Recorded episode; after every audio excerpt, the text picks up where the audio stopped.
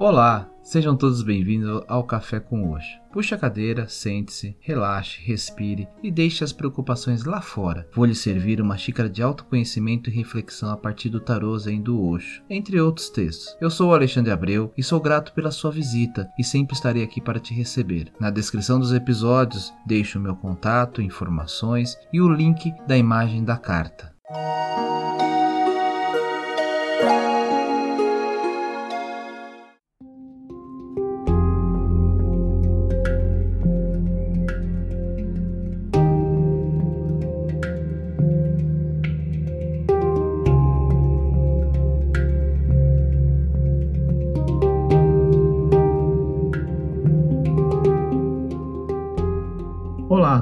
Tudo bem com vocês?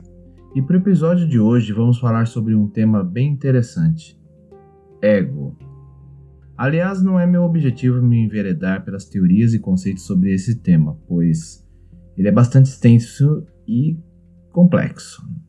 Mas resgatando alguns conceitos, para a psicologia, o ego é o núcleo da personalidade de uma pessoa. Ego, por definição, é a imagem que cada um tem de si próprio. Popularmente, o termo se refere a uma admiração exagerada de si mesmo. Para Freud, o ego é a consciência do indivíduo. É ele quem determina suas ações e instintos perante os eventos que manifestam no mundo real. O ego é o eu, a essência de cada um. É ele que determina a personalidade do indivíduo, e por isso é um conceito tão importante para a filosofia e a psicanálise. Para uma perspectiva generalista, é através do ego que somos capazes de balancear o que queremos, os desejos, e o que temos, a realidade. Assim, somos capazes de determinar os valores sociais que marcam a nossa existência. Na visão de Jung, o ego é a parte constituinte da mente humana, como um processo funcional composto por tudo aquilo que vimos, convivemos e percebemos. Sendo assim, é muito mais do que um simples eu, é a junção de lembranças, sentimentos e ideias que posicionam nosso comportamento e nos tornam conscientes. Já Osho, em suas palestras, falou bastante sobre esse tema, inclusive trago um texto do livro do Ego, da editora Bestseller, onde são compilados inúmeros textos sobre ego, o qual recomendo a leitura para quem desejar mergulhar na visão Zen. O simples não é um desafio para o ego do homem. O difícil é um desafio. O impossível é um grande desafio. O tamanho do ego pode ser conhecido pelo desafio que alguém aceitou por sua ambição, pois ele é mensurável. No entanto, o simples não é atraente para o ego. O simples é a morte do ego. E o homem escolheu complexidades até mesmo em lugares em que não havia nenhuma complexidade, pela simples razão de que com a complexidade, ele pode continuar desenvolvendo e fortalecendo seu ego. Ele continua ficando cada vez mais importante na política, na religião, na sociedade, em todos os lugares.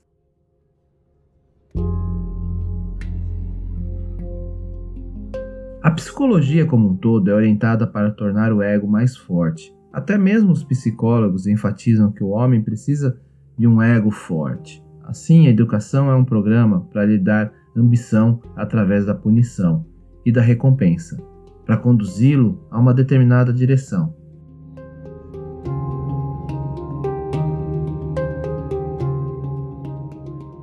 Os pais, desde o princípio, têm expectativas muito altas com relação aos seus filhos. Talvez achem que Alexandre o Grande foi enviado para eles, ou que a filha é a reencarnação da Cleópatra. Os pais condicionam os filhos desde o início dizendo que ao menos que provem a si mesmo não serve para nada. O homem simples é considerado um simplório. O homem simples não foi o objetivo da sociedade humana até agora. E o homem simples não pode ser o objetivo, uma vez que o ser humano nasceu simples.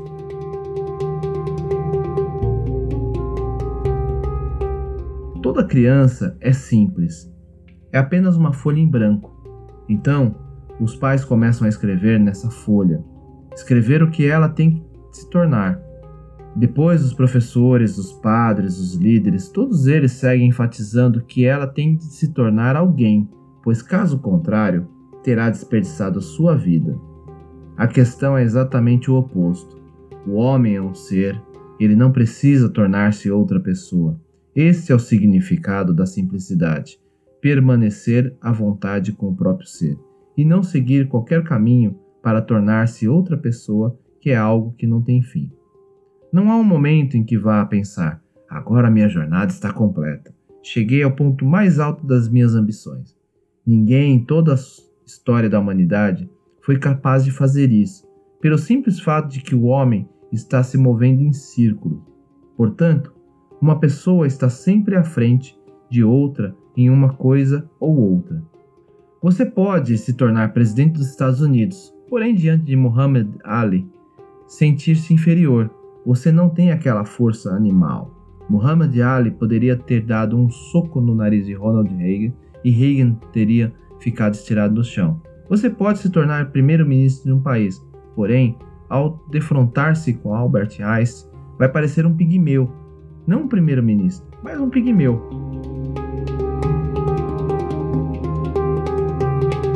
A vida é multidimensional. É impossível que o homem vá em todas as direções e que seja o primeiro em todas elas. É simplesmente impossível, pois a existência não funciona dessa forma. O ego é a doença do homem. Os interesses instituídos querem que o homem permaneça doente.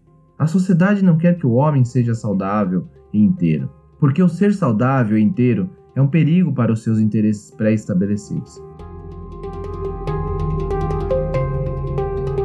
É por isso que ninguém quer ser simples, ninguém quer ser um Zé Ninguém. Em toda a minha abordagem é que o homem deve estar à vontade consigo mesmo, que deve aceitar o seu ser, Tornar-se é doença, enquanto ser é saúde. No entanto, ser simples, por inteiro, saudável, feliz, você não experimentou isso. A sociedade não lhe permite um único momento para si. Portanto, o homem conhece apenas um caminho, o caminho do ego. Foi dito a você para se tornar Jesus Cristo. As sociedades que têm como objetivo que todos se tornem um Deus, este mundo é insano. Eles têm que sair de toda essa programação. Aquele que quiser se divertir, relaxar, sentir a paz e a beleza da existência terá que ter descartado esse falso ego. Não quero tirar mais nada do ser humano. Quero somente tirar-lhe o ego, que de qualquer forma é apenas uma fantasia, não é uma realidade. Portanto, estou realmente lhe tirando nada. quero lhe dar o seu ser. É claro, não preciso dar isso a você. Você já o possui. Você apenas precisa ser alertado sobre a realidade e despertado para a imensa beleza da inocência. Nada está em risco, e o homem está correndo atrás das sombras que nunca será capaz de capturar, esquecendo-se de todos os tesouros que trouxe consigo para o mundo.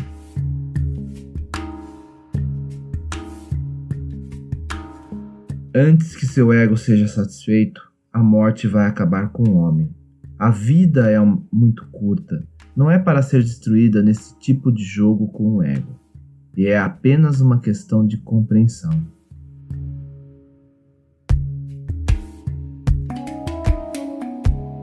Espero que tenham gostado do episódio. Se você gostou, compartilhe.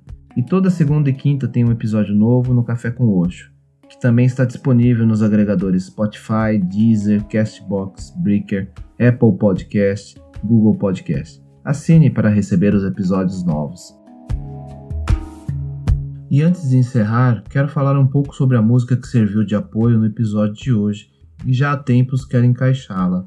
Na primeira parte vocês ouviram o músico Nadayana, que toca um instrumento muito peculiar e relativamente novo, chamado Hand. Vocês encontrarão mais referências musicais no YouTube ou no Spotify com o nome comum de Hand Pan ou Hand Drum. Depois vou deixar na descrição do episódio referências e uma lista que tenho no Spotify chamado Hand Inspiration. O handpan é um termo utilizado para um grupo de instrumentos musicais resultante de um crescente interesse musical no hand. E o que é o hand? O hand, pronúncia alemã hand, é um instrumento musical criado por dois suíços, Felix Hohner e Sabina Scharer, fundadores da Panart, e apresentam o primeiro modelo de instrumento em 2001, após aproximadamente 11 anos de estudo de novas formas, sons e protótipos. A inspiração surgiu através da combinação dos instrumentos rattan, que é de origem indiana, com o steel pan, de origem Trinidad Tobago. Ao contrário do steel pan, no qual se utiliza baquetas, o ren é tocado com as mãos. Ren é um termo do dialeto suíço-alemão para mão. O instrumento é construído a partir de duas meias conchas de chapa de aço, coladas juntas pelas bordas, deixando o interior oco e criando um formato de um OVNI. Segundo os criadores, logo no início, o novo instrumento já deixava os músicos e leigos apaixonados. Depois de ouvirem seu som de tom diferente e com uma intensidade do tom que, sobre um efeito relaxante, pode causar inclusive benefícios na saúde das pessoas. Então é isso, pessoal. Vou ficando por aqui. Vou deixar um pouco mais do som da banda Rang Massive Warming of the Sun Rays. Namastê.